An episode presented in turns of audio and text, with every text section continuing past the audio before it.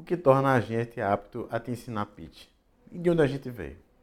Logo mais depois da vinheta.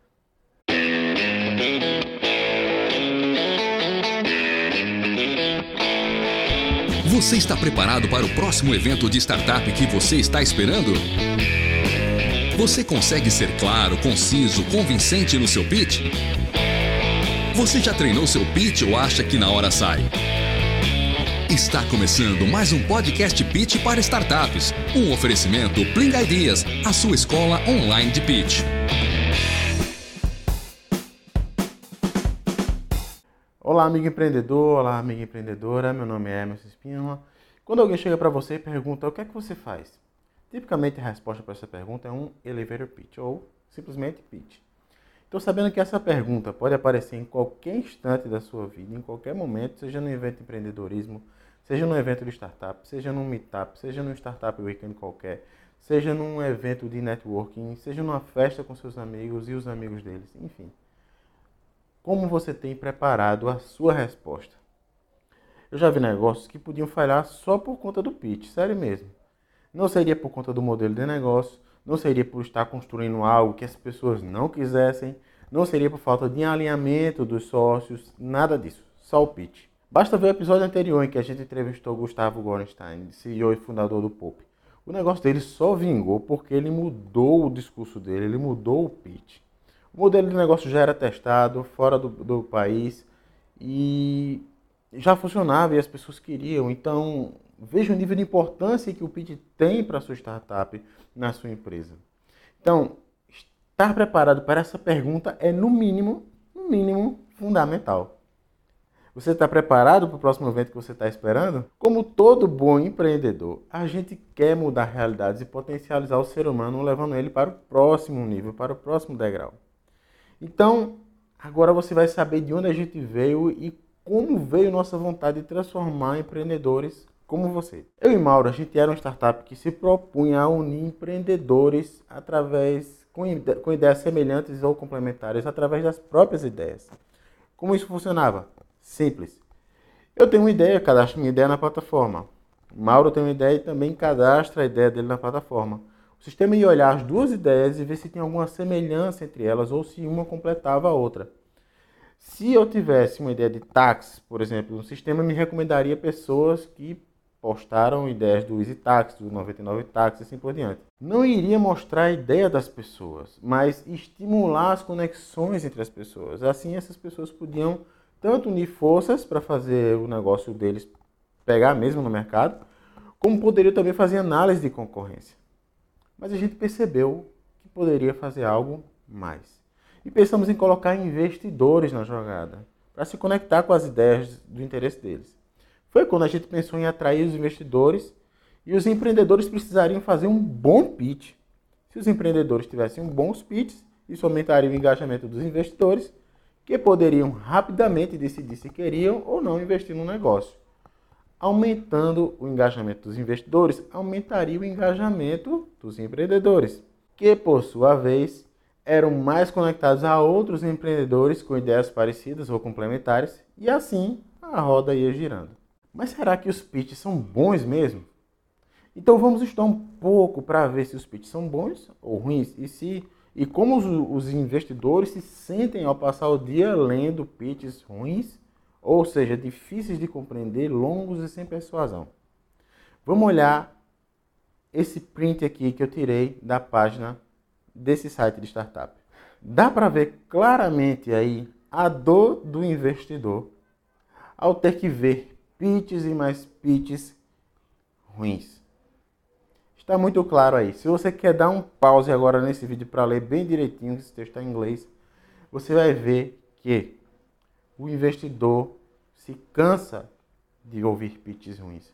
O investidor se cansa de ler pitches ruins. Então, dado que o investidor já está cansado, ele não vai mover mais uma palha sequer para poder compreender melhor o seu pitch.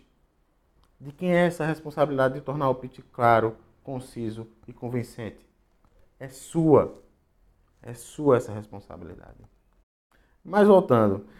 E naquela historinha de pitch deck com problema, mercado, solução, concorrência, blá blá blá blá blá, a gente viu uma enxurrada de pitches presenciais e online, que tinham um problema.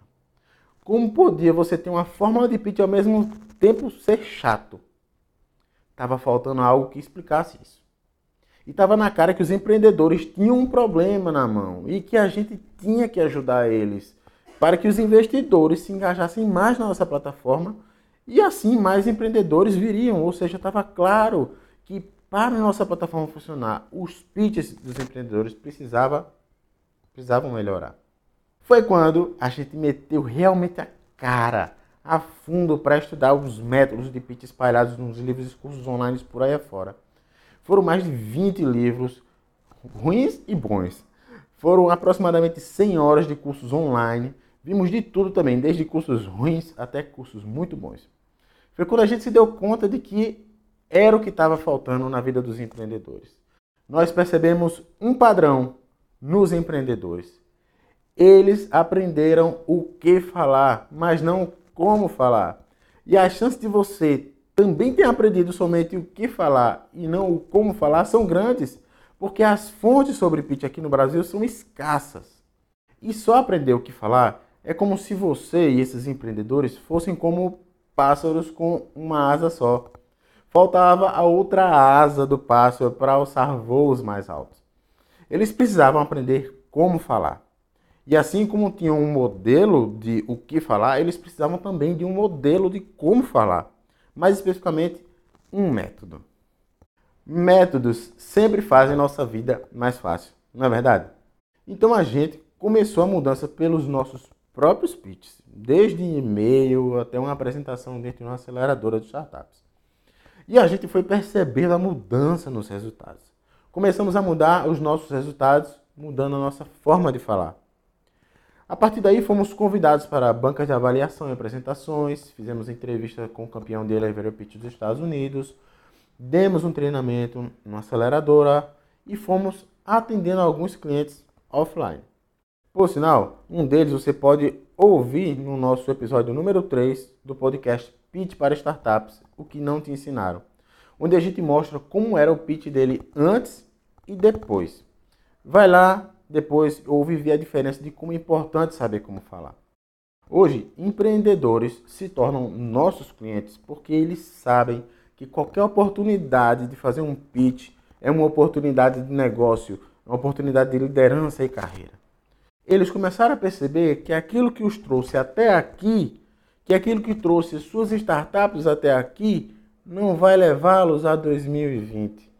É preciso repensar os pitches sob uma nova perspectiva, pois as pessoas estão mudando.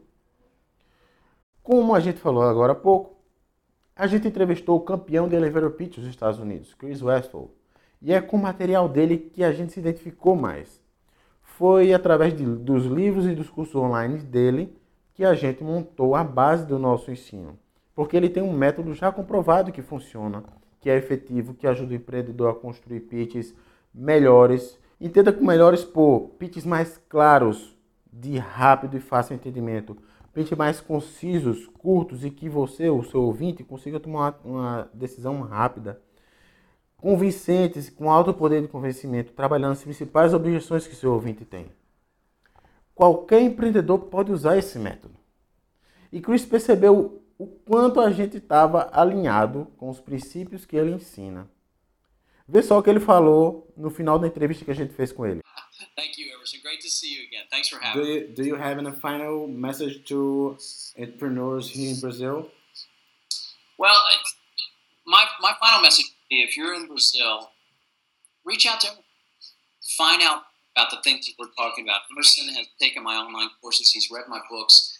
He's got a wealth of knowledge to share. And he's, you know, as I am focused on helping others, so is Emerson. And if he can make a difference for you uh, in English or Portuguese, reach mm-hmm. out to him and, and see if he can make a difference. If you're curious to learn more uh, from me, you know, you can follow me. I'm on Twitter. You can follow me on all social media platforms. I'll connect with you on LinkedIn and uh, visit my website. There's a bunch of blog posts on there. I've also got a YouTube channel with about 150 plus videos. Um, that's youtube.com forward slash Westfall Online.